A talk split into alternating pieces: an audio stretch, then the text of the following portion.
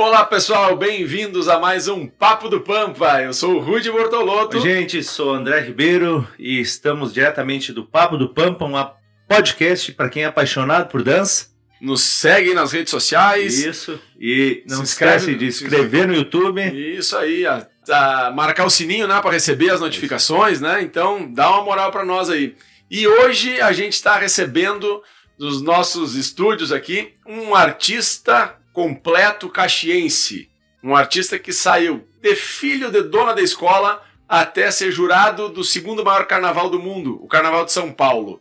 Matheus Brusa vai estar com a gente aqui. Então, vai, quer conhecer um pouquinho da história dos bastidores do carnaval, um pouquinho da, da trajetória do Matheus como uh, diretor do desfile da Festa da Uva, né? fica com a gente. Dançarino, cara, é o bombril da dança. É aí, o bombril né? da dança. Então, fica com a gente e até o final tu vai conhecer um pouquinho mais dele.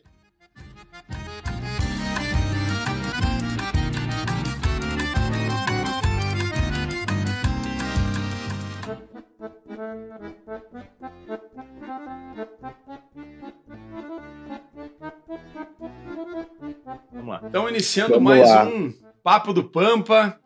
Hoje o entrevistado é Matheus Brusa, um ícone da dança contemporânea em Caxias do Sul, representa Caxias do Sul em vários Eita. eventos fora da cidade, fora do país também, viajando por aí. Então, temos a honra de recebê-lo aqui, né, com a gente no Papo do Pampa hoje, o Matheus Brusa.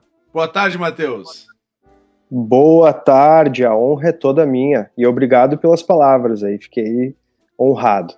Ah, e, e são todas verdadeiras, pelo menos eu, Opa. é, é o meu pensamento, né? Aquilo que eu penso. Né? Ah, Matheus, para a gente começar, então, Matheus, te apresenta Diga. aí para as pessoas quem é o Matheus, um pouquinho, brevemente, assim, no teu início, aí, para as pessoas te conhecerem, que aqueles que não conhecem, obviamente. É, é praticamente um legado de família aí, né, Matheus? É, ex- é, é por onde eu ia começar, exatamente. Olá para todo mundo. Então, Matheus Brusa, na verdade, Matheus Dalla Rosa Brusa, né? O nome artístico Matheus Brusa. Dalla Rosa por parte de mãe, né? A famosa Margot, aqui do Núcleo Artístico Ballet Margot, que ano que vem completa 40 anos de história. Minha mãe dá aula há mais de 50 anos, né? Na verdade, começou na garagem do meu avô, muito tempo atrás. É, então vem um legado de família, né? Minha irmã também foi bailarina da, do Ballet Margot, depois da Companhia Municipal de Dança, hoje em dia é produtora. O Matheus começou um pouco mais tarde, na verdade. o Matheus passou por futebol, passou por violão, capoeira. Então eu passei por outros processos antes de me encontrar realmente na, é, na arte. É, sempre tive ah, um lado muito forte em questões arquitetônicas. Eu, desde pequeno, eu desmontava e montava brinquedos, imóveis e pintava a parede. Matheus, mas Então, tu tinha já um- e, conseguia montar? Porque eu também desmontava, mas nunca montava nada Cara, depois. eu, é, eu, eu a- alguns peça, eu não né? Montava. Sempre, sempre sobrava É. uma peça aí. É, alguns eu não montava, mas a maioria eu até, até levava jeito, assim. Até porque eu tinha as ferramentas do meu pai, que tem uma relojaria, então eu tinha ali umas chavezinhas é, espertas ali que me ajudavam, né? Com certeza, É. o desenvolvimento da criatividade vem daí, né? Da curiosidade. É, sim, sim. É, e eu cresci, nasci, cresci no- ali no, no Ballet Margot, estudei no Madre Milda, que é uma escola ali. é, a- sala do Ballet Margot é um, é um anexo da estrutura do Madre Milda, da escola, né? Então eu vivi muito ali dentro, é, sempre admirei muito, mas, assim, demorei para entrar de fato na, na arte. Eu comecei, na verdade, com 14 anos no cenário e na iluminação. Também por uma questão de necessidade, é, porque a escola não, né? Você sabe muito bem, aquela coisa que não tinha dinheiro para contratar cenógrafo, iluminador. Eu sempre fui muito curioso desde criança e ficava lá atucanando, incomodando os técnicos, perguntando o que, que é isso, o que, que é aquilo. E aí eu fui aprendendo na prática. Eu nunca fiz um curso de cenário e iluminação, foi tudo na prática, na necessidade, né? No erro e no acerto, né? É, e aí, com 14 anos, o Raulino Prece, falecido, infelizmente, Raulino Prece, é, dava aula de jazz lá na, na escola. E ele me puxou pro Atores Reunidos, para a Companhia Teatral Atores Reunidos, que foi um dos grupos de teatro é, mais importantes da história da, da cidade. É, e eu comecei na sonoplastia, comecei de canto também lá no Atores Reunidos, é, com a peça Piquenique no Front. É, aí fazia capoeira também na época, com o Ney Moraes e o Seni, que é o irmão do Ney Moraes. Então já tinha toda uma relação ali, né? É, e só com 18 anos, quando a Gislaine Saquete começou a dar aula de dança contemporânea dentro do Ballet Margot, que eu me identifiquei com aquela estética, com aquela linguagem e me senti é, preparado para começar na prática, só com 18, né?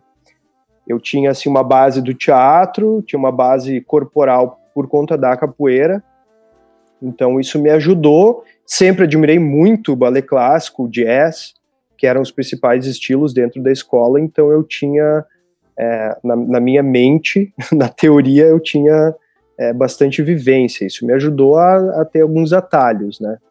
Mas não, uh, não, não, não, não me impediu e, e, não fez eu evitar uma intensidade a partir do momento que eu comecei na prática com 18 anos, né? Aí eu corri contra o tempo, né? Eu fui completamente intenso, sempre fui muito intenso, e aí eu usei essa intensidade com uma idade, né, que ajuda na intensidade, para correr atrás do tempo perdido na, na prática, né. E também eu tinha já uma noção cenográfica e de iluminação que também me ajudavam, né, a, a, a me posicionar no palco, a ter toda uma, uma preparação técnica.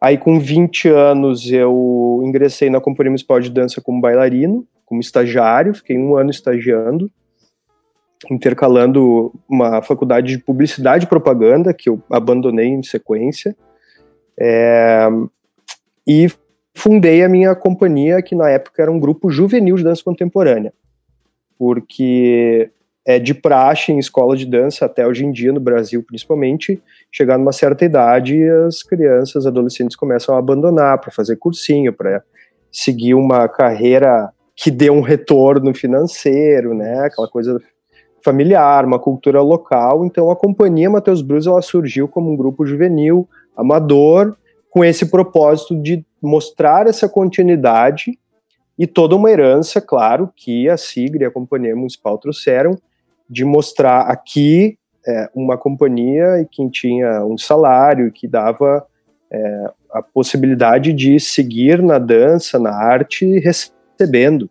não precisando fazer outras coisas, né? Que ano foi isso, Matheus? É... Que ano tu, tu fundou a companhia Matheus Brusa? Foi em 2006. A companhia Matheus Brusa foi em 2006. Ali por 2000 e... aí 2008 a gente já ganhou um prêmio Funarte, então eu já tive que dar mais uma intensidade, uma acelerada no processo profissionalizante do elenco da companhia. E aí a gente foi profissionalizando, né? E foi tendo, tomando um caráter mais profissional uh, em termos estruturais, em termos financeiros, em termos de é, retorno para os bailarinos. É, e assim, sendo sempre um anexo do Ballet Margot, né? Porque, obviamente, sem essa estrutura não teria essa possibilidade, né? Então, tiveram coisas que ajudaram, facilitaram mas a gente sabe muito bem, como artista brasileiro, que mesmo com as coisas que facilitam, a gente continua tendo que ralar muito hum. por outros fatores, né? E, e, e tinha um período, é, a, a gente pegou um período muito bom político, nacional, que ajudava muito, né? E, e municipal também, né? Ali nesse período se criou a Secretaria de Cultura, a Companhia Municipal, é, a gente teve prefeitos que acreditavam na cultura, presidentes que acreditavam na cultura, que davam força para o Ministério da Cultura, tinha prêmio Funarte, que já não tem mais, a Funarte está sucateada hoje em dia, enfim, é, tudo ajudou nesse sentido, né? Mas mesmo assim, como o Brasil é, sempre foi ralando muito, né, para conseguir se manter, né? A gente tinha municipal, a gente tinha o Fundo para a Cultura, depois o Financiarte, que era praticamente a base financeira, né, que era o chão da companhia, para a companhia se manter, e quando a gente ganhava um prêmio Funarte, uma LIC, alguma coisa assim, aí a gente conseguia alçar voos maiores, levar o nome da cidade, né, com muita honra e muito prazer de levar o nome da, de Caxias, que é um polo muito forte, né? Sim. Na, tu começou com arte, quantos bailarinos dança. lá, Matheus?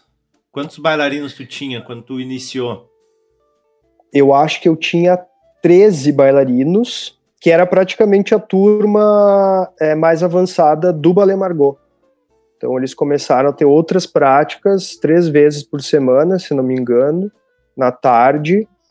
E claro que isso não evitou com que alguns bailarinos tivessem que quisessem sair futuramente, né? Enfim. Sim. E aí foi selecionando e foi circulando ciclos e gerações e gerações. O, nesse, a tua companhia ela foi né, premiada no Festival do Joinville, né, Matheus? Foi, foi, foi. Algumas vezes foi é, premiado. Quando, quando, foi a primeira vez, eu lembro, assim, eu, eu tenho uma lembrança disso, que vocês foram classificados para dançar em São Paulo depois, né, num evento. Sim, sim. Foi o período, foi o período mais, foi o auge da, da, da companhia, praticamente foi ali, né. É, o que que acontece? A companhia, porque, assim, no festi em festivais, você sabe muito bem que normalmente são escolas que participam, né? Não Isso. companhias. Então, a companhia ela ficou variando nesses ambientes, né? A gente ganhou um Funarte 2008, é, que é um dos maiores prêmios, é o maior prêmio da época, era o maior prêmio é, em termos financeiros também, né? Nacional. Então, a gente abandonou um pouco o ambiente de festival, viveu esse, esse momento, né, com a Funarte, dançou na Bahia, começou a sair da, de Caxias. Eu fui selecionado no Itaú Cultural também, fui para Teresina, fui para São Paulo. Aí voltamos. Em Joinville, eu participo desde 2006. Foi a primeira vez que eu dancei lá. Com a, com a companhia em 2006, quando foi fundada a companhia, é, então. Primeiro ano já. Isso, exatamente, exatamente. É, ora era, às vezes era pela companhia, às vezes era pelo, era pelo Ballet Margot, né? Uhum. E aí eu comecei a ganhar segundo, pre, segundo lugar, terceiro lugar, e isso foi até 2011, porque existia uma linha de contemporâneo mais de festival, digamos assim, na época, que era uma linha que tinha muita carga da dramaturgia moderna, do jazz, é, a coisa do virtuosismo, do alongamento, heranças da, do corpo clássico, dificilmente tinha uma dança contemporânea mais desconstruída, mais de pesquisa, como, como é a minha linha de trabalho, né? Aí em 2012 só que eu fui ganhar o meu primeiro, primeiro lugar, e aí já veio junto o prêmio de melhor coreógrafo, que me deu a oportunidade de ir para Lyon, na, na, Bienal de Lyon, que é a maior bienal de dança do mundo, né? Para conseguir assistir algumas, algumas coisas a nível mundial, né? Tinha Japão, tinha de tudo que é lugar. Assim. Então o prêmio na época, hoje é diferente. O prêmio na época para melhor coreógrafo era tudo pago para a Bienal de Lyon, que eu sempre bati na tecla melhor, que né? exatamente. Eu sempre bati na tecla que eu quero sair do Brasil, quero preciso ver coisas, mas eu quero ir a partir do meu trabalho. Então eu ralei muito para isso acontecer e consegui chegar nisso, né? Aí em 2013 eu fui indicado de novo. E a minha bailarina também foi, a Natália Colombo também foi indicada com um solo meu. E na época, a curadoria do festival resolveu inverter um pouco os prêmios especiais, porque normalmente para coreógrafo era para contemporâneo, porque a dança contemporânea ela tem muita carga da questão da composição, da pesquisa, e para bailarina era para bailarina era sempre a bailarina clássica, normalmente. Uhum. E aí, né, que tem muita questão virtuosística, técnica, né, e na época eles resolveram inverter a, a lógica. Né. A Sigrid Nora, inclusive aqui de Caxias, era uma das curadoras do evento. Ela, Cecília Kersh e não lembro dos outros dois. E aí eles inverteram, eles deram um prêmio de bailarina para a bailarina de dança contemporânea, que foi a Natália Colombo, que foi a bailarina mais nova que ganhou de, de melhor bailarina no Festival de Joinville, ela tinha 13 anos.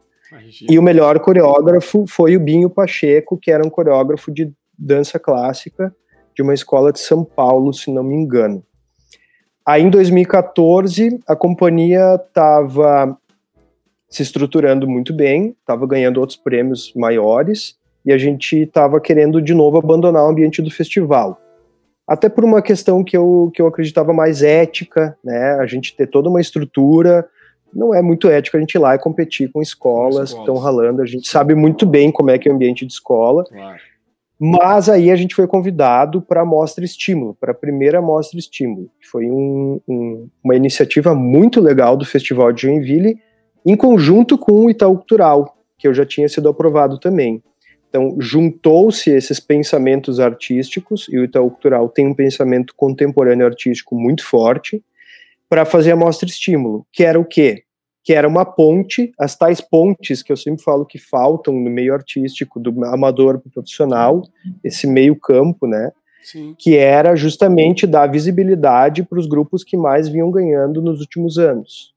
E como a companhia vinha ganhando muito, 2012, 2012 e 2013, se eu não me engano, os únicos que ganharam o primeiro lugar das contemporâneas foi a gente, lá no festival. Então eles nos escolheram para estar na Mostra Estímulo que aí eu levei o Galdério, que, que iniciou em Caxias com o Financiarte em 2009, que é uma pesquisa que vocês conhecem muito bem, que é, é baseado na cultura gaúcha. E aí, então, em 2014, a gente teve a Mostra Estímulo, só que no contrato da Mostra Estímulo, a gente tinha que continuar participando do festival competitivo. Foi uma forma que o festival achou de amarrar quem estava bem para deixar o nível lá em cima, né? E aí a gente ganhou uh, três primeiros lugares em um dia, que para Joinville isso é uma coisa muito difícil, né? Diferente de, da maioria dos festivais, que tem bastante prêmio lá, é Sim. menos é mais, né, para eles. Então a gente teve isso, a gente foi indicado a melhor grupo do, do festival, a Companhia Matheus Brusa. A gente esteve na Mostra Estímulo, na Mostra Estímulo tinham quatro grupos e dois eram selecionados para dançar no Ibirapuera, com tudo pago pelo Itaú Cultural, com um cachê. E a gente foi um dos grupos selecionados, nós, um grupo de São Paulo.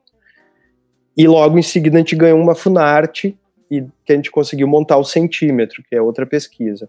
Então, de 2014 a 2017 foi o auge da companhia, foi quando a gente conseguiu ganhar três, três mais dois prêmios da Funarte, é, muitos prêmios em Joinville, a gente começou, eu comecei a ser convidado a, a, muito mais a ser jurado em festivais, em palestras, oficinas, né? ali foi um boom, também porque o cenário político nacional e municipal ajudava, né? A gente Sim. tinha gestores que acreditavam na cultura como um dos grandes diferenciais e diferenciar entre primeiro e terceiro mundo, né? Que a gente tanto fala, assim, ai, nossa, Europa isso, Europa aquilo. E, na verdade, mas, basicamente a diferença é a aposta que eles têm no esporte e na cultura e que aqui não tem, né? Sim. Como Mateus, se a gente fosse só um, um artigo de luxo, né? Deixa eu te perguntar um negócio. É, eu, eu, sempre quis saber de ti, e muitas vezes a gente conversou e, e passava batido, porque até porque às vezes que a gente conversou estava sempre pilhado, né? Sempre na, na função de trabalho, né? É, é mil. Quando tu, quando tu monta o espetáculo Galdério, a gauchada não torceu o nariz pra ti? tu chegou Cara, a passar por alguma situação em relação a isso? Não. Não. Quem foi é que são ambientes diferentes eu gostaria muito de ter colocado o Gaudério num Enarte, por exemplo, né? Num festival é Enarte, né? Eu acho que é Enarte. Enarte. É, Enarte, é. É que o Enarte é um outro de, de dança contemporânea lá de Ipatinga, de Minas. Eu gostaria muito de ter colocado, sabe? Justamente para escutar. Quando a gente lançou o Gaudério em 2009, 2010, não, 2010, é, teve um bate-papo depois do, da estreia. E eu convidei algumas pessoas da cultura gaúcha.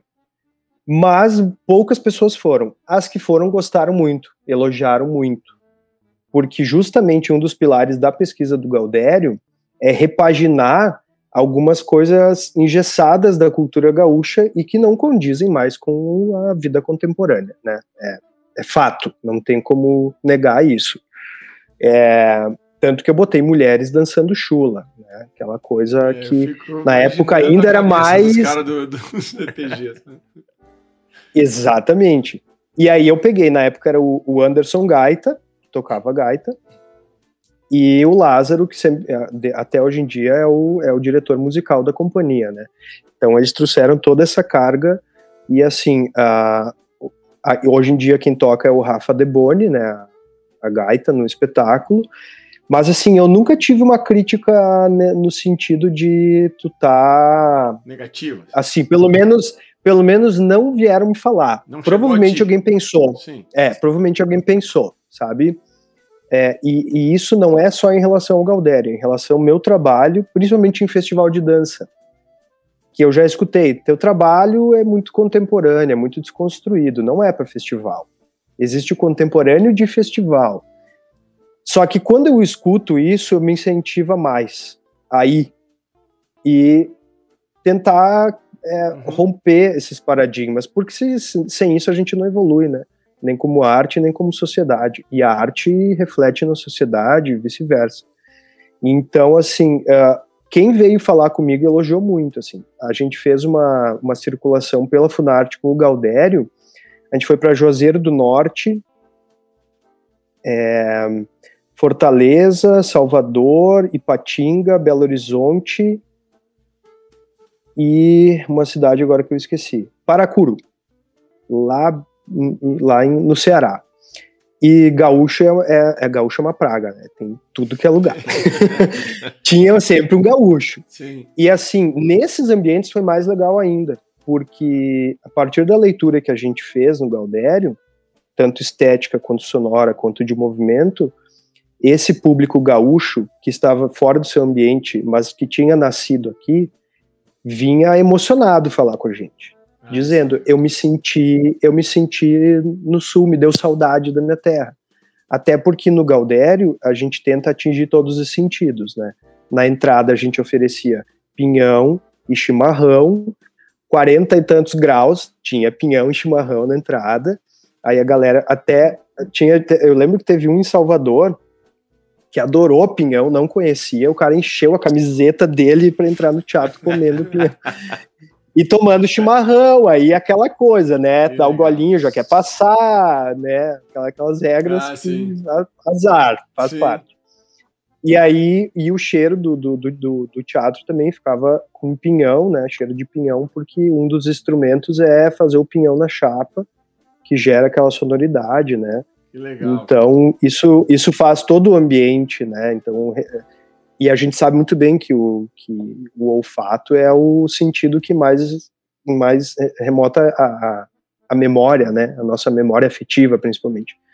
Então foi muito legal nesse sentido, assim. Mas com certeza teve alguém que torceu o nariz, não veio me falar, assim como tem gente que torce o nariz quando vê meu trabalho, porque é muito desconstruído, como se eu quisesse desconfigurar a dança de alguma forma, tirar a técnica como um dos pilares principais, a técnica estipulada desde um corpo clássico, né? Porque na, as pesquisas que eu prezo colocar na, em, em prática, elas desenvolvem praticamente uma técnica específica para cada pesquisa, né?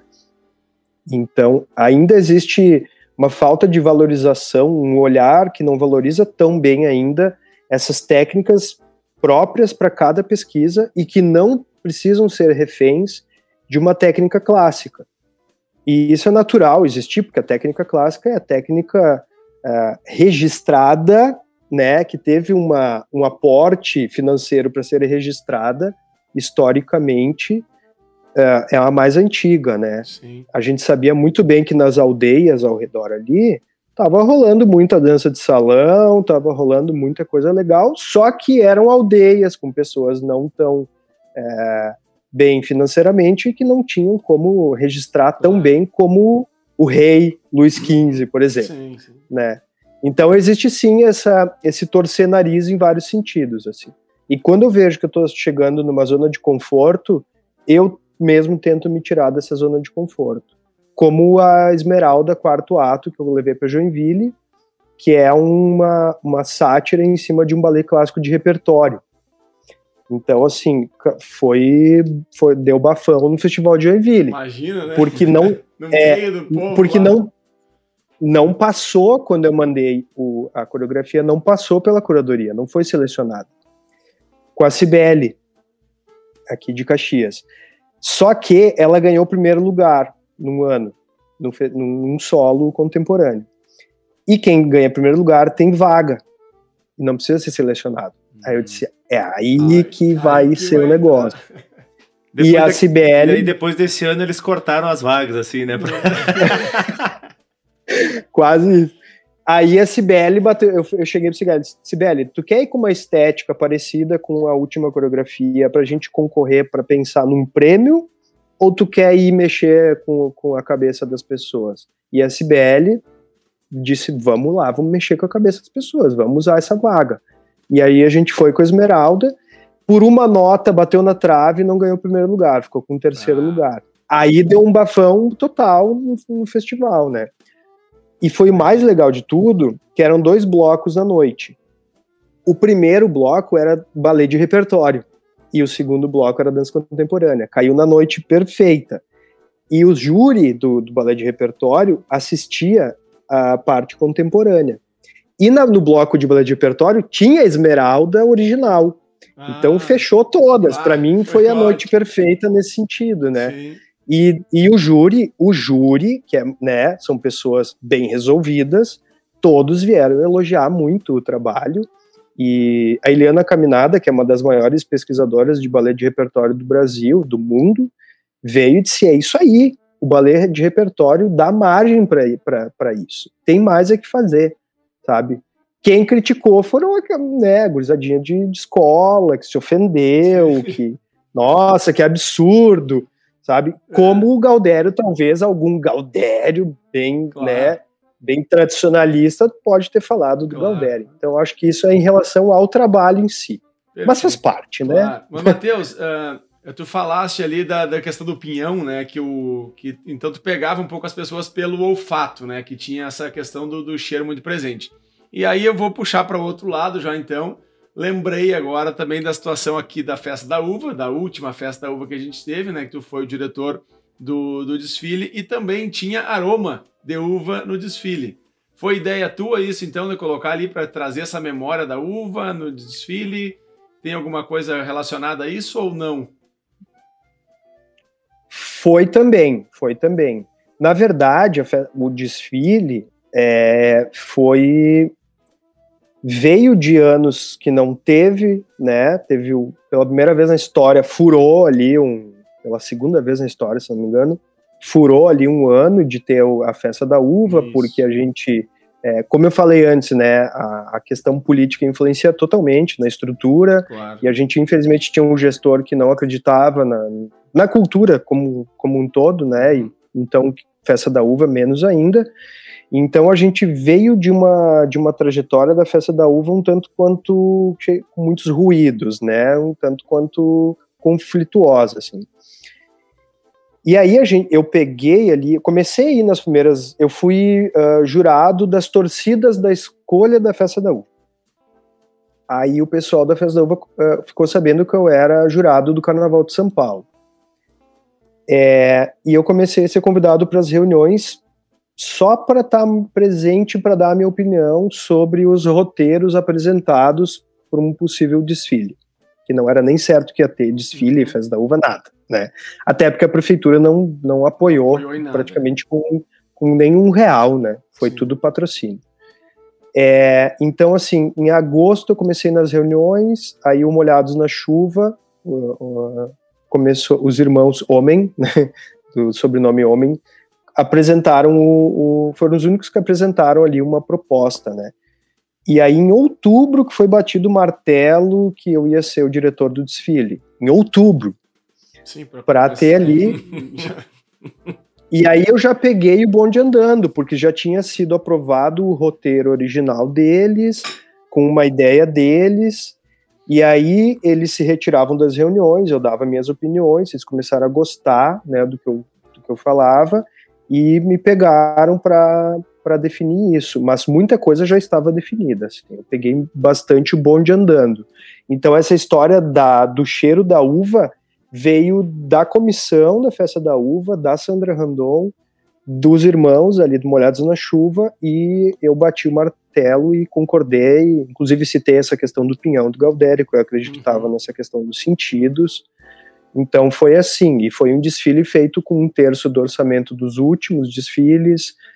É, praticamente sem apoio, né, da, da e esse, financeiro. E esse assim. desfile, né, Matheus, para nós é um desfile muito marcante, assim, da Festa da Uva, né, porque eu acho que é o primeiro que, que, que teve tanta dança, né, todas as alas tinham coreografias, tinham escolas, eu uhum. participei de uma ala, o André com, com outra, então todas as escolas, praticamente, todas as escolas de Caxias foram convidadas a participar, né, que isso é uma coisa que uhum. acho que uhum. nunca teve, não, não. né, eu tive uma participação numa outra festa da uva, mas nem comparar com essa.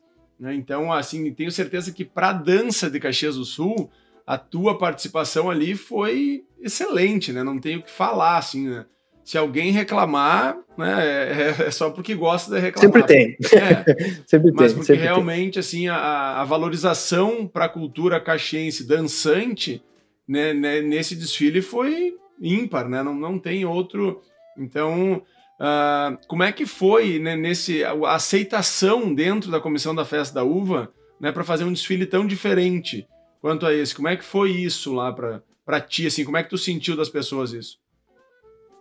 Então, é, quando me foi feito o convite, é, dentre algumas coisas, mas a principal dela foi é, eu preciso ter carta branca para valorizar o artista local também financeiramente. Porque eu mesmo já vi, já estive e já vi a minha mãe, por exemplo, participar de muitos e muitos desfiles sem ganhar um real. Ah, porque é uma festa comunitária, porque é pela cidade. Tá, mas aí é pela cidade, daí tu chama um artista de fora e paga não sei quantos, 100 mil reais pro cara. É. Então eu sempre estive descontente, questionei isso. Então, a, o meu pré-requisito para aceitar foi: vou ter carta branca para valorizar o artista local. E a comissão foi muito, muito legal em relação a isso. Só tem elogios a Sandra Randon, porque ela concordou comigo e peitou essa história, sabe? Bateu no peito e disse: vamos fazer isso sim. Tanto que a gente abriu mão de ter mais estrutura é, de iluminação, de arquibancada que eu gostaria de ter um pouco, daí eles quiseram fazer uma, uma coisa mais antiga, a Sandra quis trazer o trator de novo, teve toda uma questão assim, muita coisa foi definida acima de mim, né? eu, não, eu não tinha como mudar. Então, nesse sentido, foi completamente é, o Guilherme, que foi o produtor que esteve ao meu lado, eu esqueci o nome da produtora que assumiu a Festa da Uva, enfim, mas era uma produtora que fazia o, o Rock in Rio, né? É, que foram eles que aceitaram o desafio também, né? Fizeram, é, sim, tem né? críticas. Né? Fizeram a propaganda da abertura lá. Isso, isso.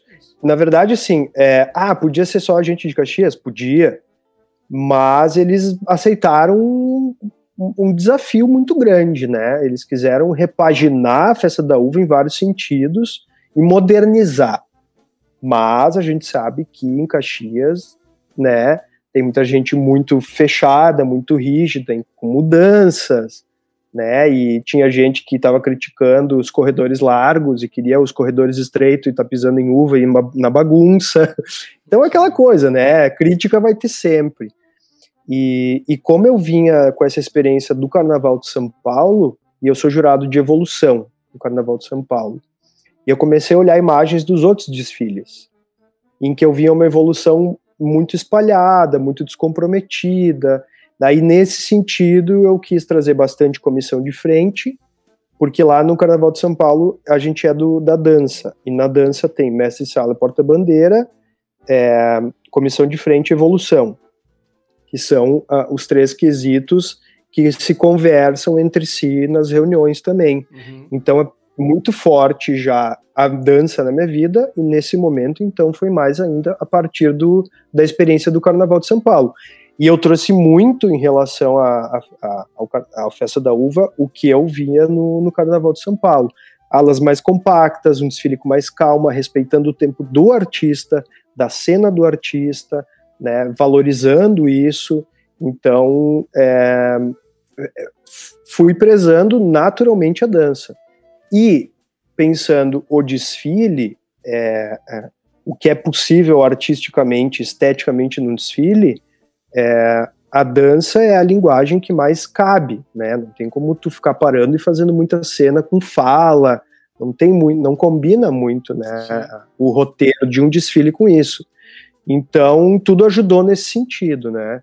E aí eu busquei, é, assim como todos os meus trabalhos, do mais contemporâneo ao menos, é, a pesquisa como, como prioridade, né? Figurinos, vamos retratar os figurinos de como realmente os imigrantes chegaram, sem estrutura, é, tom pastel, é, tudo muito terra, né? É, teve gente que elogiou, teve gente que criticou, porque parecia um brechó, porque, né? É, é, teve desfile com chapéu de polenta, Sim. então são, vi são visões, né? São claro. visões, é, nenhuma melhor que a outra, mas eu, eu pela minha história de pesquisa, é, por, por, ter uma questão também acadêmica na minha história de formação, é, que, que, preza pela pesquisa, pela história, pela leitura, eu procurei pesquisar bastante sobre a, a imigração e trazer também outros, outras, outros representantes da imigração, que não tinha no roteiro original, né? Tinha o bloco da diversidade, então acho que é importante, né? Eu, eu quis trazer também a Caxias contemporânea, né, para o desfile, porque, né, inevitavelmente somos uma sociedade grande, né, que tem muita coisa acontecendo e a gente nem sabe, né, de pouco. Legal. então foi, foi basicamente isso. Acho que foi a primeira vez que existia um, uma dança unificada para todo o desfile num refrão, né? Ah, com certeza. Nunca, acho que eu, pelo menos isso. todo o tempo que eu, é, eu que eu vi, nunca acho que não. isso, né? É, acho que não. Foi também uma ideia que eu tive a partir de um desfile do Carnaval de São Paulo e que era muito mais simples, só que o efeito foi de arrepiar, né?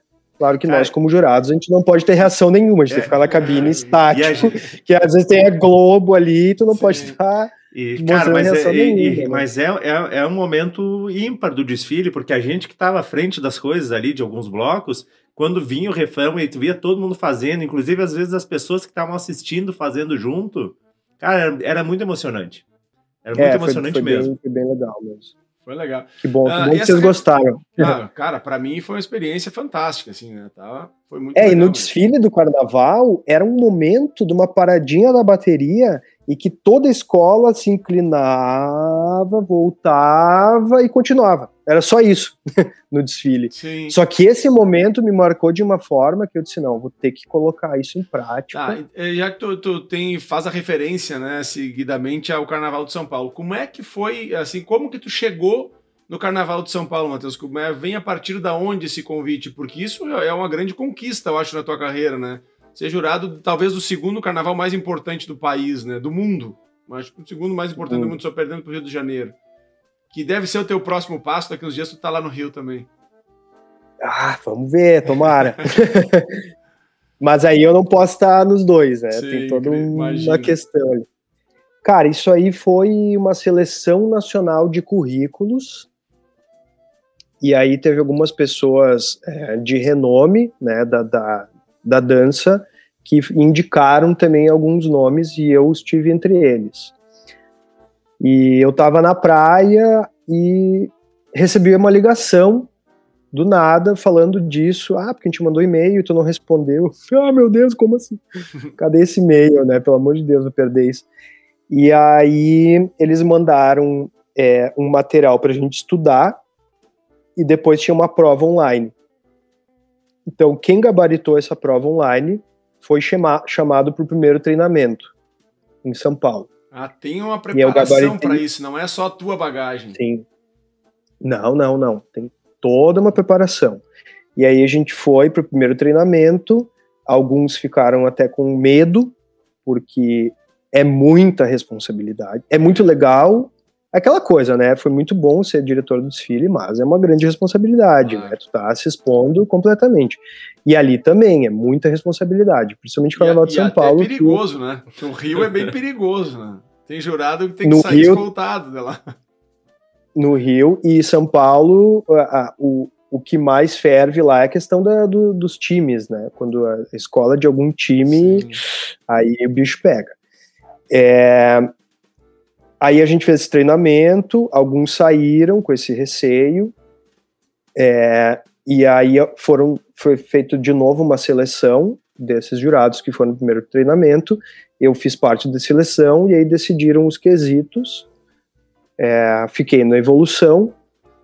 Aí eles pegaram quem tinha bastante experiência com escolas de dança, com grandes elencos, né, para trabalhar a evolução.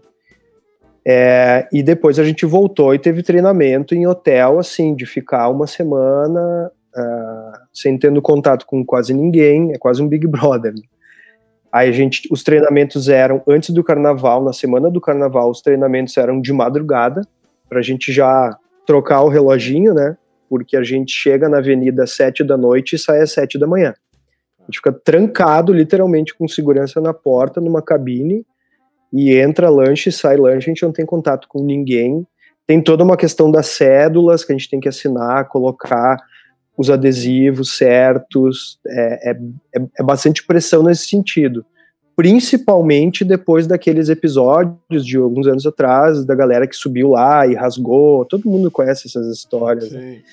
E a partir disso que mudou, porque antes, antes de eu entrar lá, era o chefe do quesito que chamava alguns jurados. E muitas vezes era ali de São Paulo.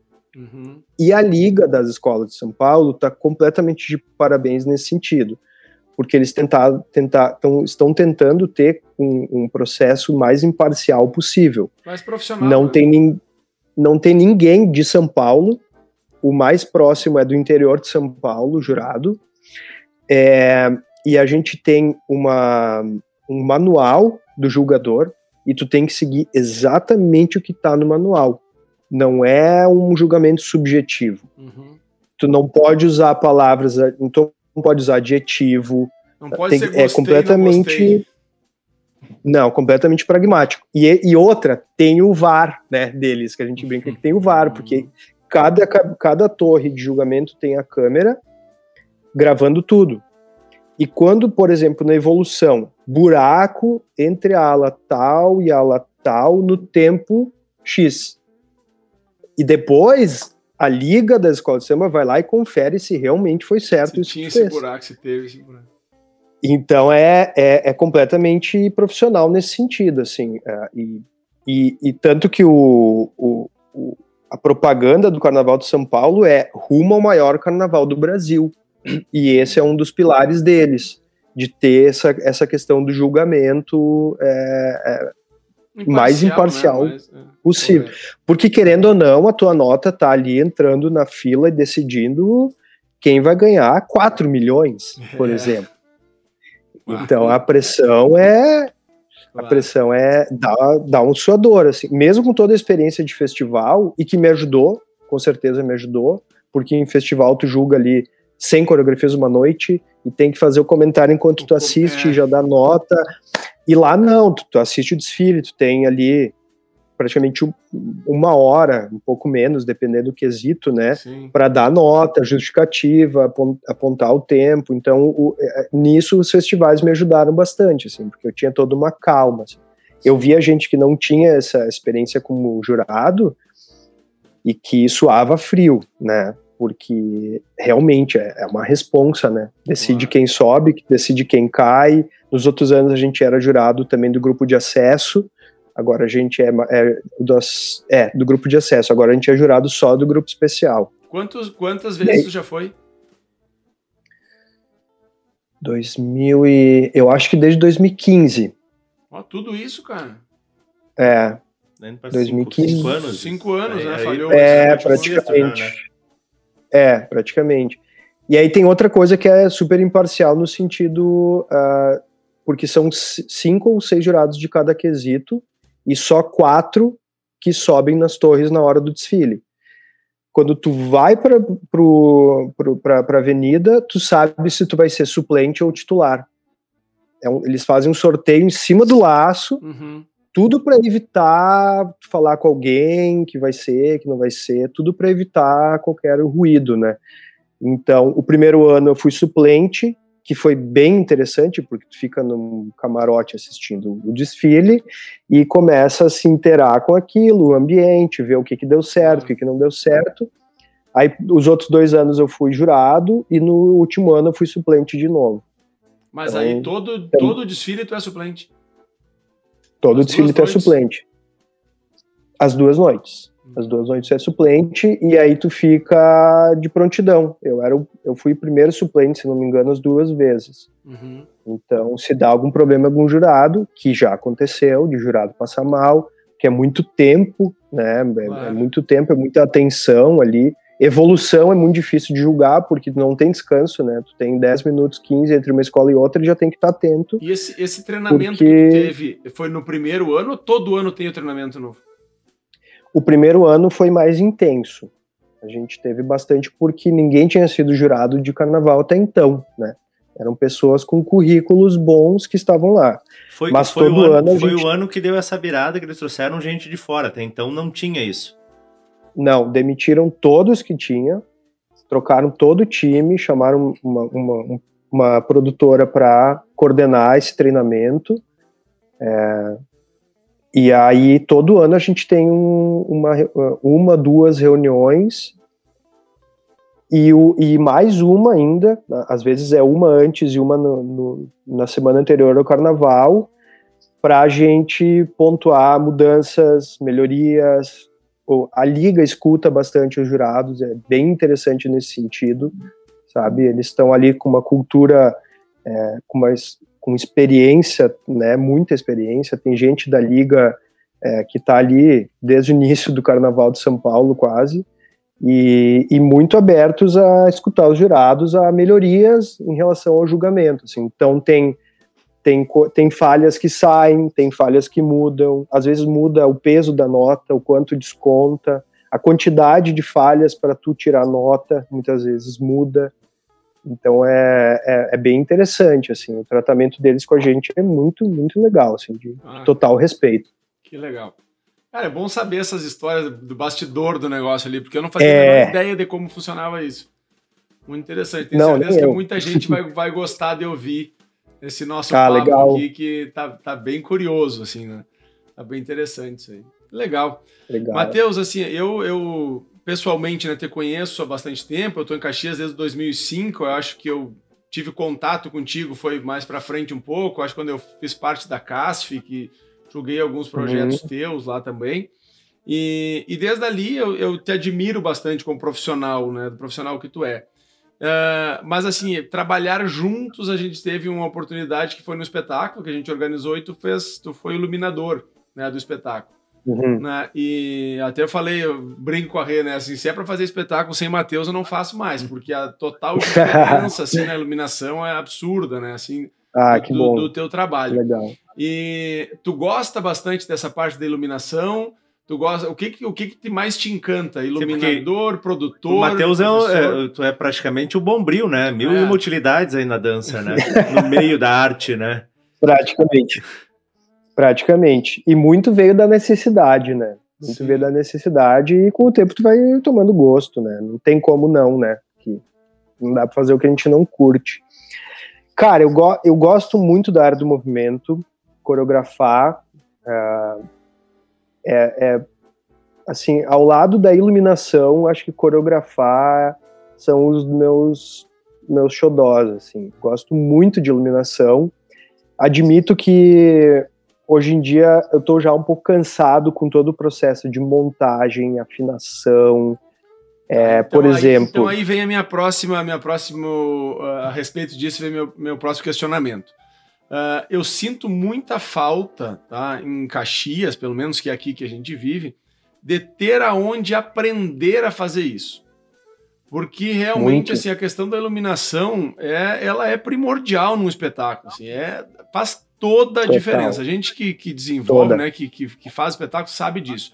E eu, por exemplo, eu gostaria muito de fazer um curso contigo de iluminação. Tu já pensou em criar Opa. um curso e vender um curso para iluminador, para aprender a fazer iluminação, afinar, criar iluminação, da onde vem a luz, da onde que, que, que, que Porque- favorece o público, olhar E- se é a luz lateral, se é de trás, se é da É porque, frente. e, e tem uma diferença, né, em relação ao que eu entendo que o Matheus tem, é porque, assim, tem gente que, que, por exemplo, li- lida com luz, teatro, mas não tem a vivência da dança.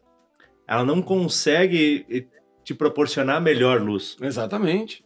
Então, tu já pensou em fazer um curso assim? Tu te, tem essa ideia? Porque, cara, eu seria um divulgador do teu curso e o primeiro aluno, com certeza. Opa! Dois, já tem dois, já tem dois alunos, tá? Não, certo. Legal. Ah, que legal. Bom, primeiro, muito obrigado pela, pelas palavras. Eu, é, eu sempre é, tento deixar o trabalho de iluminação no nível de, do, do que está no palco, né? Primeiro, antes de tudo, valorizando, né? É, conversando com o que está no palco. É, mas é bem isso aí, André. É, a, a dança, porque a gente trabalha muito com a estética sem a fala, então a gente depende muito daquele recorte. Né? Então, a, a, realmente a iluminação na dança, muitas vezes ela, ela é mais minuciosa, né? ela é mais pensada, porque a luz ela não só mostra, ela esconde né, também. Então, ela, ela tem essa magia. Uhum.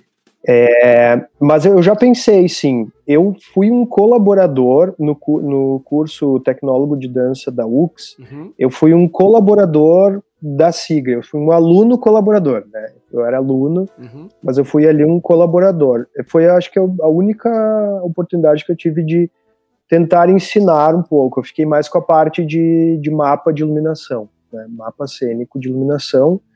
É, porque a Sigri ainda faz no papel, né? Ela tem muito isso ainda, coisa do papel, e ela queria que eu trouxesse mais o software, que faz o plano de luz e tal. Mas eu, eu gostaria sim, eu gostaria sim. É...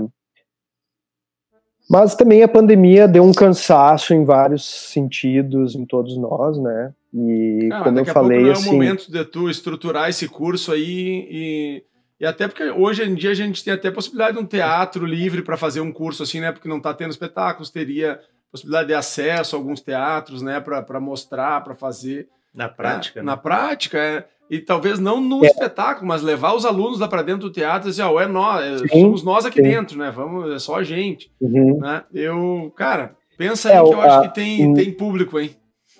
Gostei da provocação, gostei. eu preciso disso também. Uh, Aquela aula da então eu vou UFS, dizer assim, eu teve- acho que tu não consegue, tá? Agora eu vou fazer. Ah, é?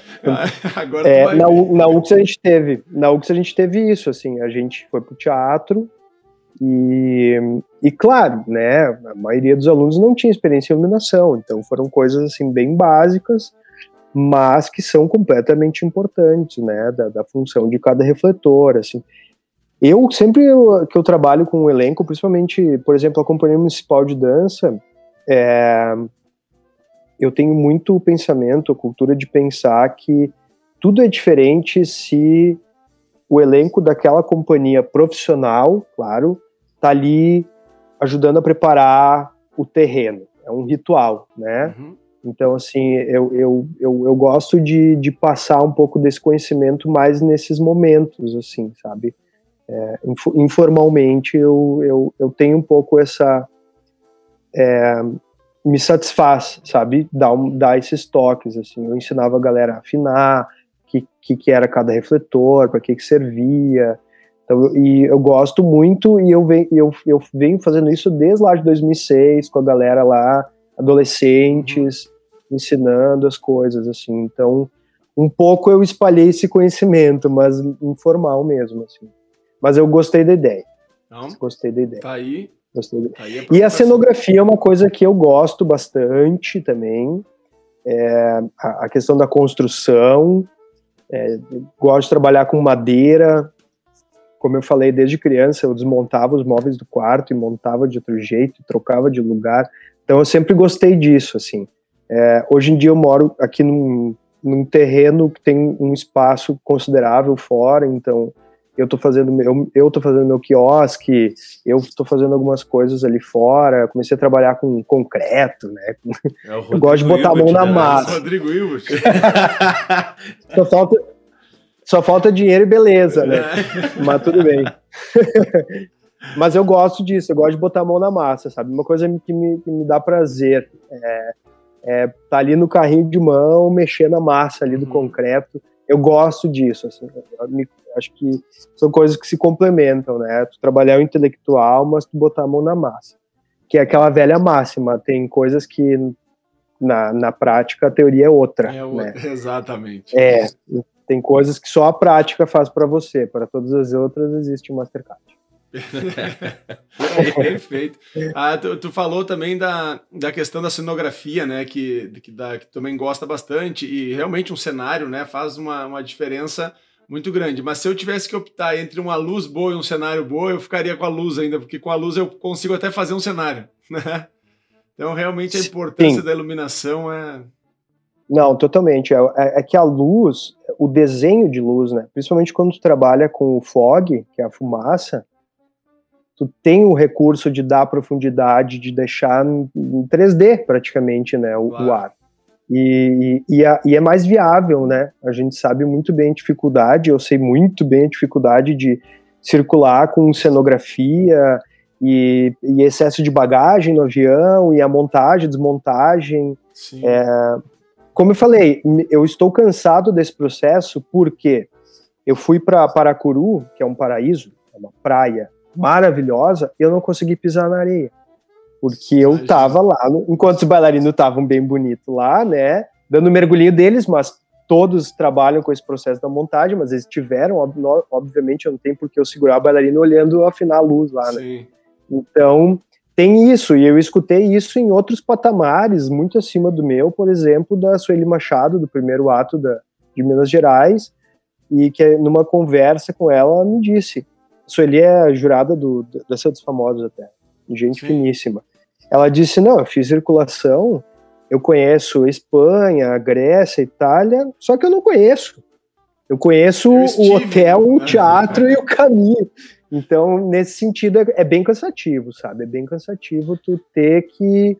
Até porque, em questões financeiras, tu tem que assumir esses papéis porque tu não tem como contratar muitas Sim, vezes o um iluminador para ir junto, porque é hospedagem, é a passagem, é o cachê. Então, gostaria eu de ter milhões claro, e ah, dizer, ó, a luz é essa, monta lá. E, e como é legal ouvir isso, né? Porque as pessoas que vão assistir, elas, elas ficam com a imagem do glamour do espetáculo, né? Mas elas não pensam em todo o trabalho que, que a gente tem de produção e aí, pessoas, e aí tem aquele cara que acha caro, às vezes, o valor que tu cobra. A maioria. A né? maioria acha um absurdo, mas é que eles, eles, eles imaginam que é simplesmente aquela, aquela hora de palco. E não, não sabem de todo o processo até chegar ali, né? É. Sim. É, e aproveitar é, também.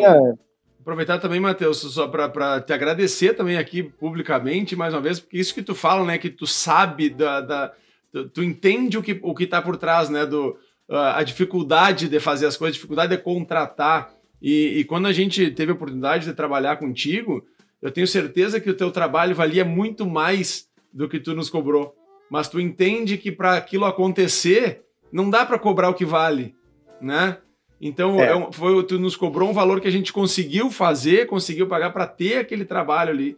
Então, isso é, é outra coisa que é, que é, muito bom em ti, é muito bonito ter ver isso em ti, né? Tu se colocar no lugar da escola e saber, não, se eu cobrar o que vale o meu trabalho, eles não vão conseguir fazer, né?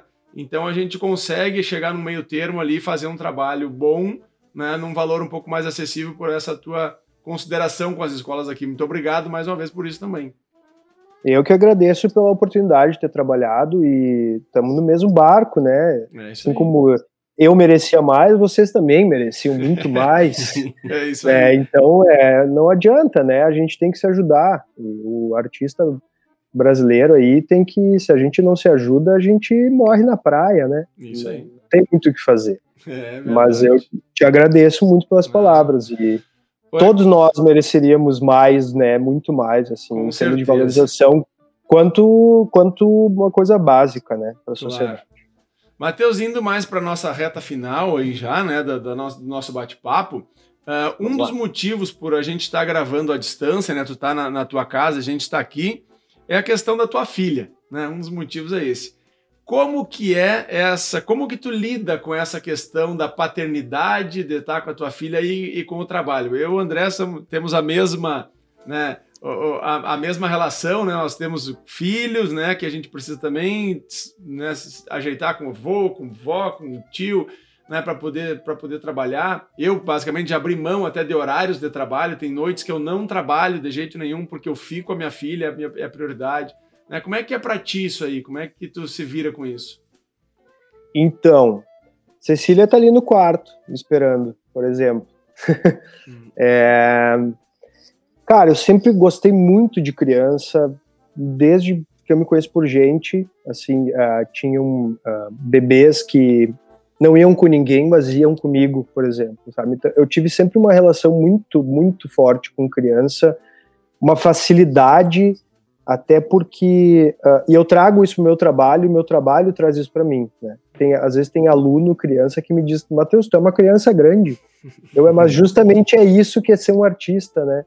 Por isso que eu tenho essa criatividade que as pessoas falam, porque eu me permito brincar, né? A gente saber jogar e brincar com as peças que a gente tem, principalmente no Brasil, né? Com o que a gente tem, que não tem como ter mais, estimula a criatividade, né? E, e sempre quis ter uma filha, né? Um filho, enfim, uma filha.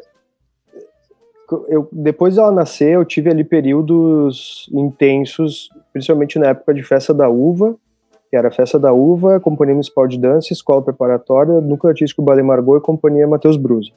Só isso. então, só isso. é. E de vez então, em quando é... fazendo uma iluminação aqui, um, Exatamente, um carnavalzinho ali.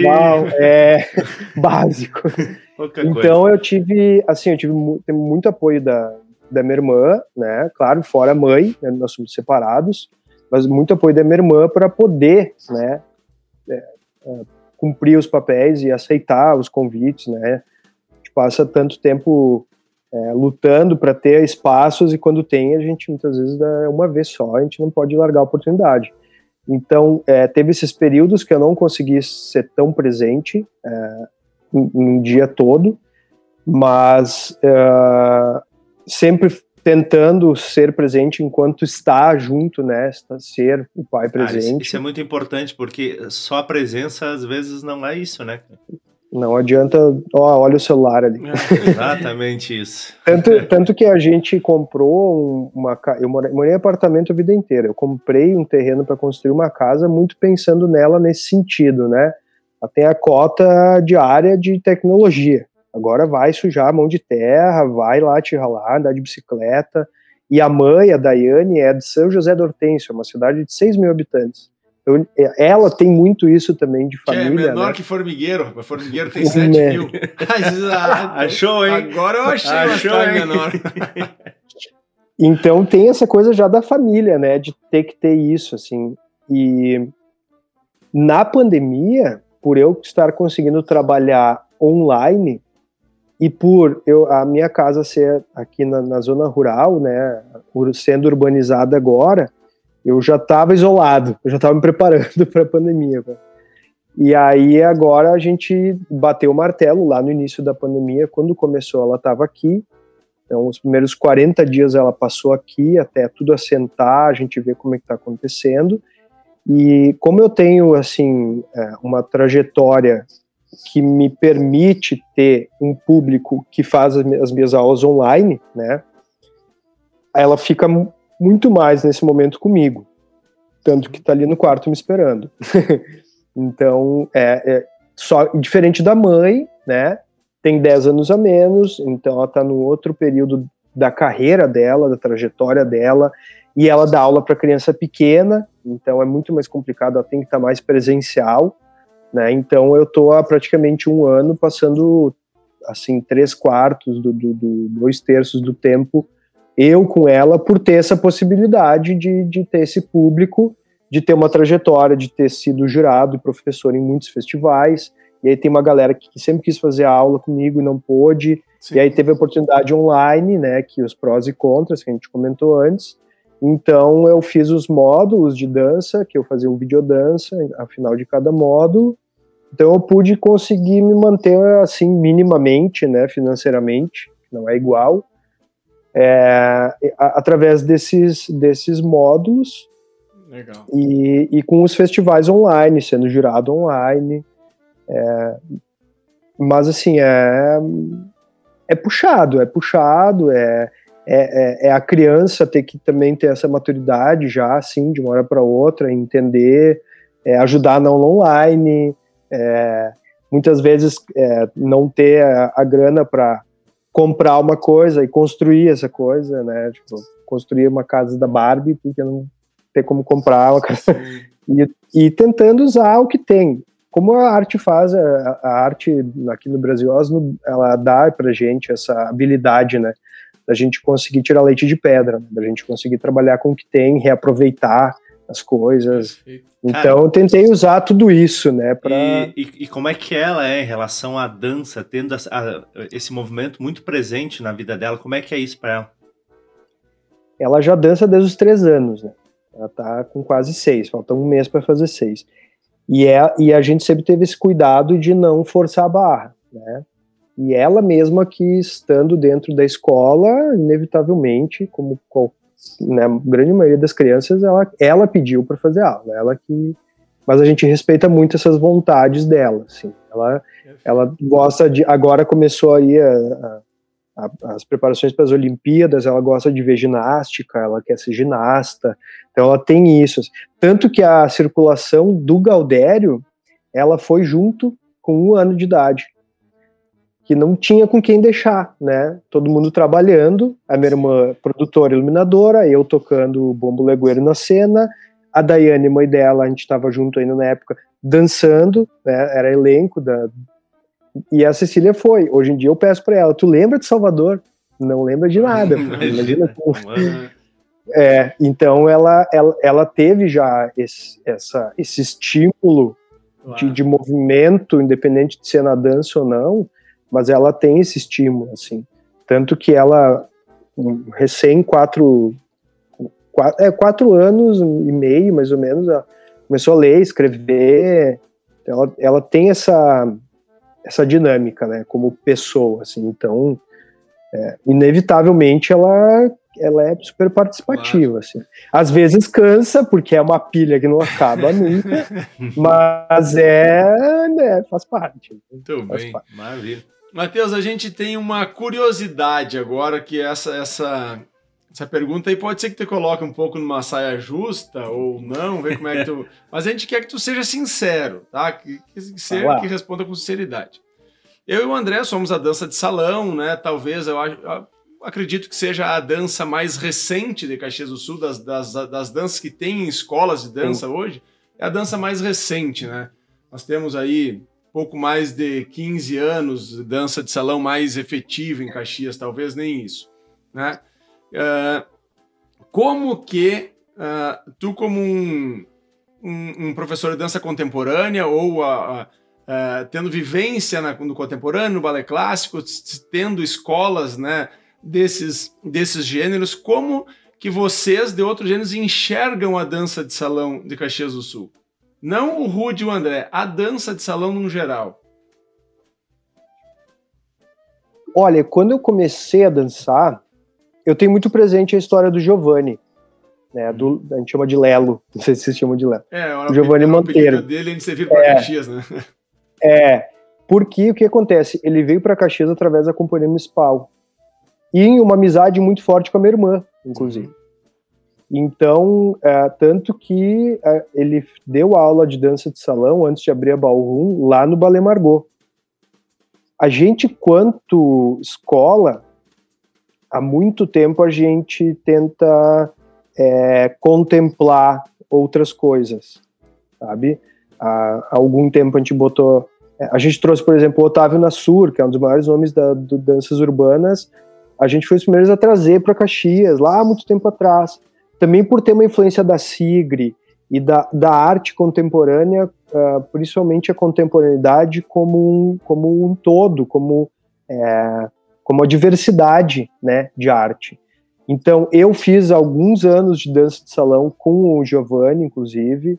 É, às vezes ele brincava de dar umas aulas lá na companhia municipal, sabe? Então, assim, eu sempre gostei muito. Eu gostava muito de fazer dança de salão. Uhum. Gostava uhum. muito, assim.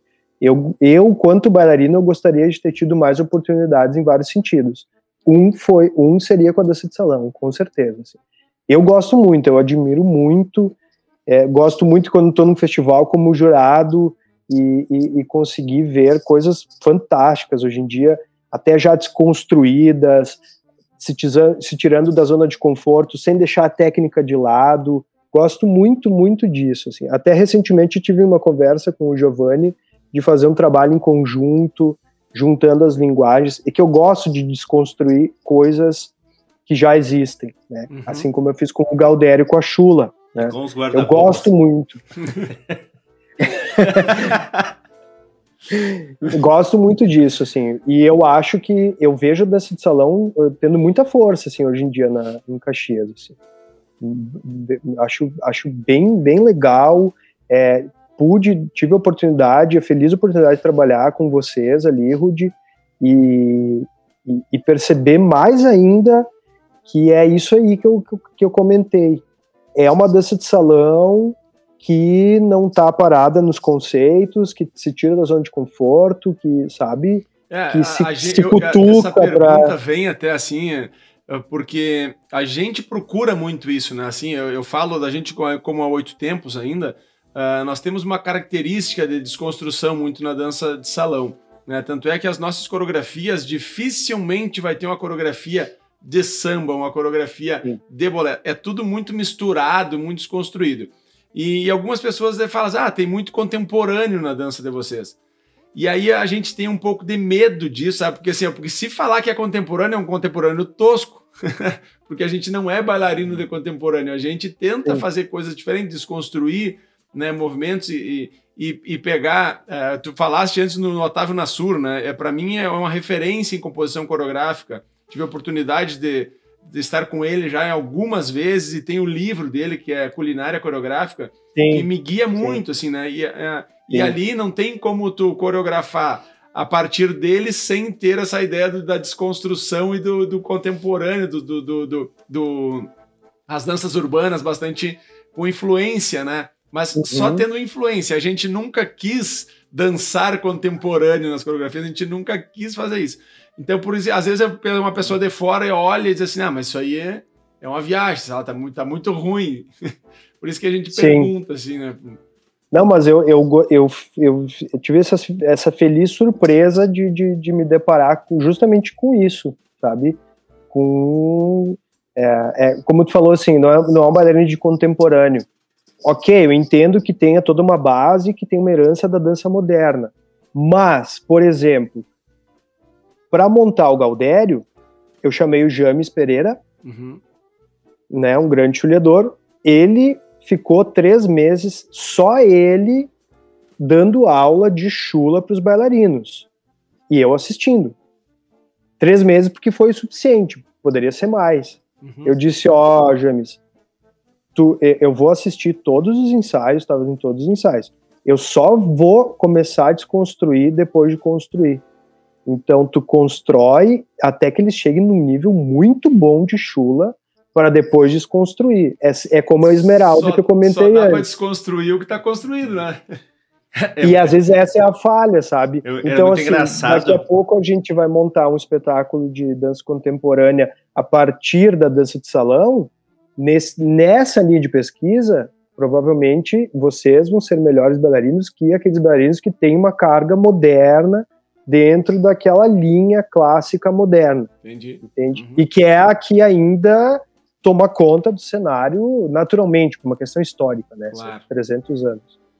Mas é isso aí, é, é, é, é, é sair da zona de conforto, né? É entender que, ok, é que nem o ballet clássico hoje em dia.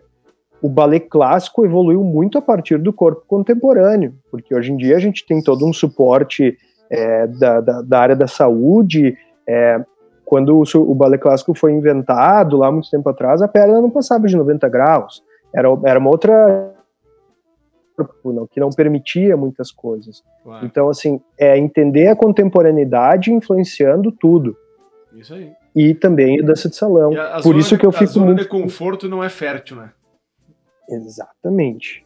E eu gosto muito de, de ver os trabalhos, e assim, talvez respondendo melhor a pergunta de antes, o que mais me, me, me instiga a, a, a, estar presente na arte é dirigir algo.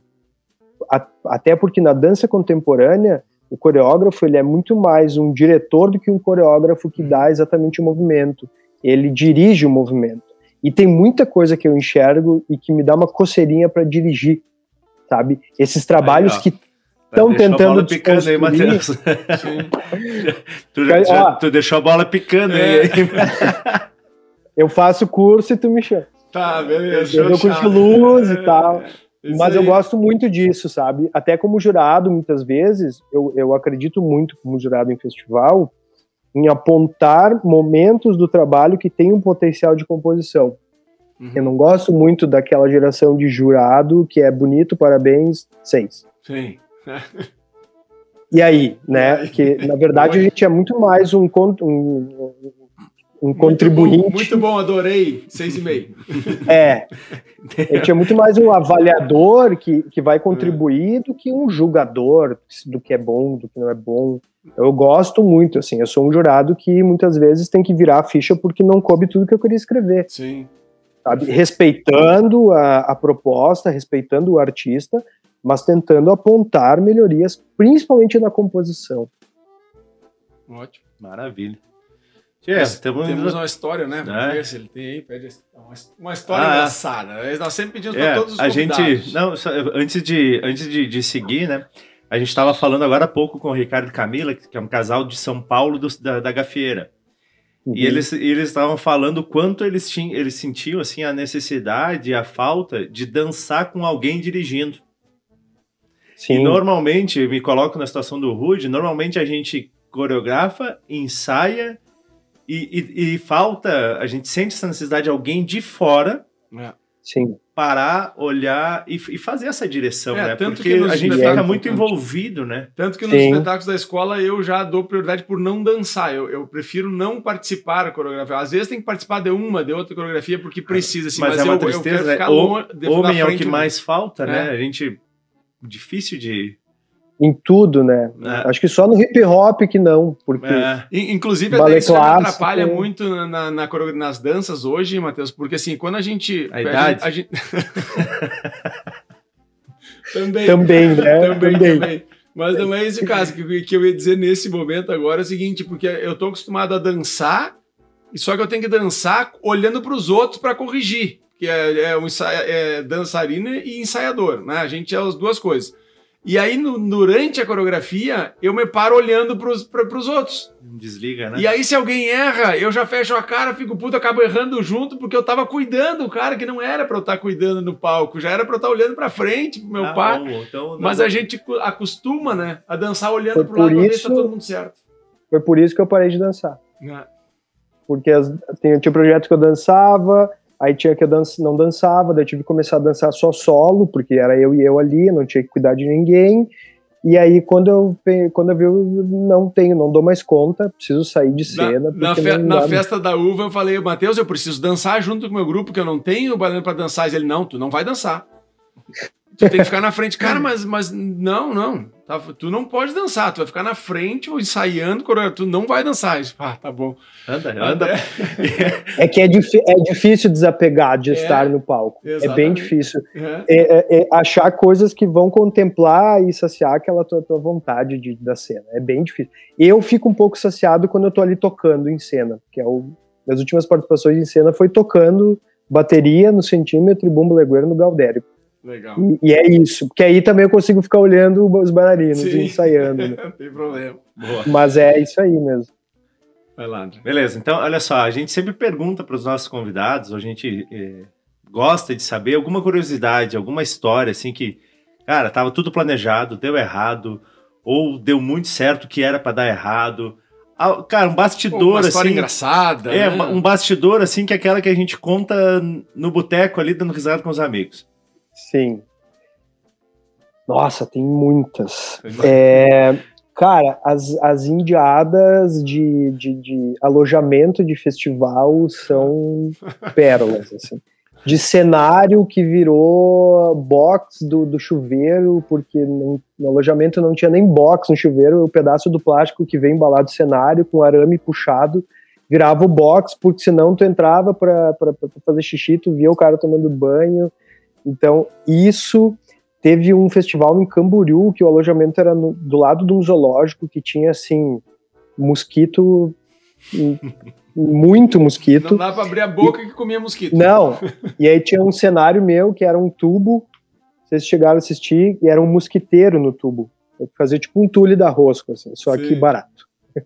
Aí esse tule já virou uma cabine, uma barraca para todo mundo, cabelo dentro, e, e colchão de ar. Já cansei de acordar no chão, porque o colchão furou, eu não sabia, e acordava ali com o colchão do lado Quem só. nunca, é. Ou assim, acender a luz e a pessoa da contra-regragem vai, esqueceu que tinha agradecimento e estava entrando para tirar cenário. Ah, Aí a pessoa não sabe se sai correndo ou se fica nem uma estátua. Mas a- as coisas. essa é boa. Isso aí, nossa senhora, isso rendeu muita risada. Mas onde eu mais dei risada da minha vida, sem dúvida, foi no Atores Reunidos, que por essência era uma companhia de comédia, né? De, a gente trabalha, trabalhava com comédia e a gente para se controlar em cena era uma coisa era uma coisa assim de ter que virar de costas e se disfarçar porque a cena estava muito engraçada. Sim. ali assim as pausas dramáticas a gente se controlando para não fazer piada interna.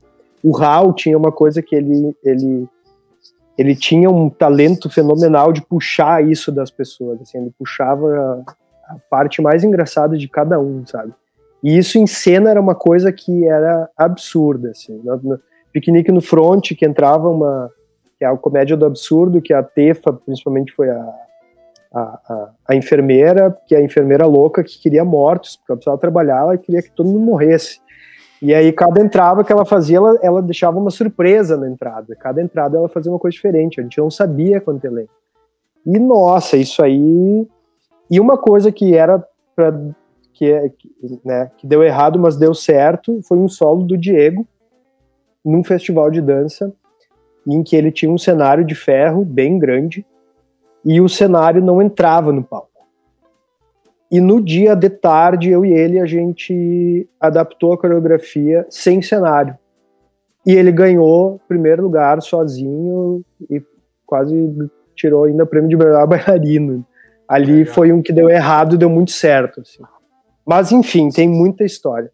Foi, ah, foi na. Onde é que foi? Ah, foi Paracuru, que eles foram afinar a luz e botaram, e é uma cidade pequenininha também, botaram duas escadas, duas escadas no Q30 do mesmo lado, e o Q30 caiu, quase esmagou todo mundo, e aí vem bombeiro, só que cidade pequena, o bombeiro é amigo do cara, que é amigo do outro, e aí já deu documento, não vistoriou Bom, nada. Nós vamos, nós vamos, fazer um outro gravando só de histórias engraçadas. Só. Nossa, de, tem muito. Tem vai, muito. Ser, vai ser legal também. Tem muito, mas assim, os alojamentos Bate, batem né? qualquer um, assim, de acordar com um morcego no quarto. É, enfim, uma, o Atores Reunidos, uma vez a gente foi num festival bem legal, numa cidade bem pequena também, Rolante, acho que é. E o alojamento era um hospital abandonado. Então de lá saiu história de ver fantasma para mais, assim. Meu Deus. E aí tinha uma, a pia do quarto pingava, daí o técnico acordou colchão encharcado enfim, é assim, banhe um banheiro para centenas de pessoas. Sim, sim. Caos, assim, um caos. Bom, que hoje Mateus, a gente dá risada, é. né? Matheus, a gente Tem quer que então te agradecer, né, por estar com a gente aqui, tirar esse tempinho, né? Agradece também a tua filha, né, por ceder um pouquinho do pai pra gente aí, É. pra gente bater esse papo. E já ficamos com o assunto aí para mais um, daqui a pouco a gente Com conversa, certeza. conversa de novo. Cara, Tá? vai ser, vai ser Com muito bom. Daqui um pouquinho vai estar tudo mais tranquilo e a gente quer te convidar para estar aqui com a gente, aqui, ó. Sentar aqui e aí a gente É. bater um Bora. papo legal. Ah, Bora. E, e esse também me faz encerrar um pouco mais rápido, porque também tem que buscar minha filha no colégio, agora 5h20, já são 5h05, eu tenho que Foi. sair correndo e estou longe do colégio ainda. Então, muito, muito obrigado, Matheus. É, Eu que agradeço, parabéns pelo projeto, fiquei bem feliz. Ajuda, bola nos ajuda a frente. divulgar, nos ajuda a divulgar, Pode por deixar, favor. Tem no Instagram lá o Papo do Pampa, né? Tá. Falando, é Papo do Pampa falando de dança. Então, o nosso assunto vai ser sempre relacionado à dança, alguma coisa que tenha a relevância que a gente acha que tem relevância para nós, para a cidade, enfim, para os nossos ouvintes aí, Massa. tá? Pode deixar, Muito tamo obrigado. junto. E na próxima eu tô aí, incomodando um pouquinho. Valeu, queridão. Um grande abraço. Valeu, hein? obrigado. Até mais. Valeu. Tchau, tchau. É, Tchau. tchau.